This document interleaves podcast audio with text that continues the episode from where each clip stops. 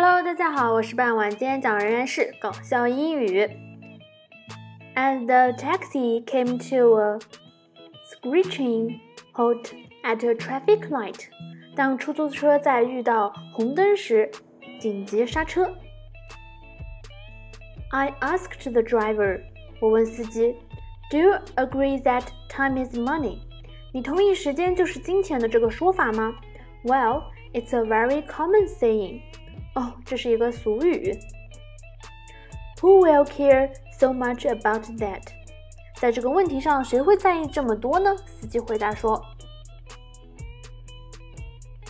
Look, the digits in the meter are still running when the car has stopped.” I pointed at the meter. 哦，是的。 看，车都停了，里程表上的数字还在跑呢。我指着里程表说：“Oh yes，啊，是的，You've got a point here。你说的挺有道理的。In this case, time is money for both of us,” added the driver. 啊，在这种情况下，时间对我们俩来说都是金钱。对啊，没错，司机是开出租车的，那他肯定是想赚钱。而我们的乘客呢，是花钱，都跟钱挂钩有关系。所以说啊，时间对他们俩来说确实都是金钱。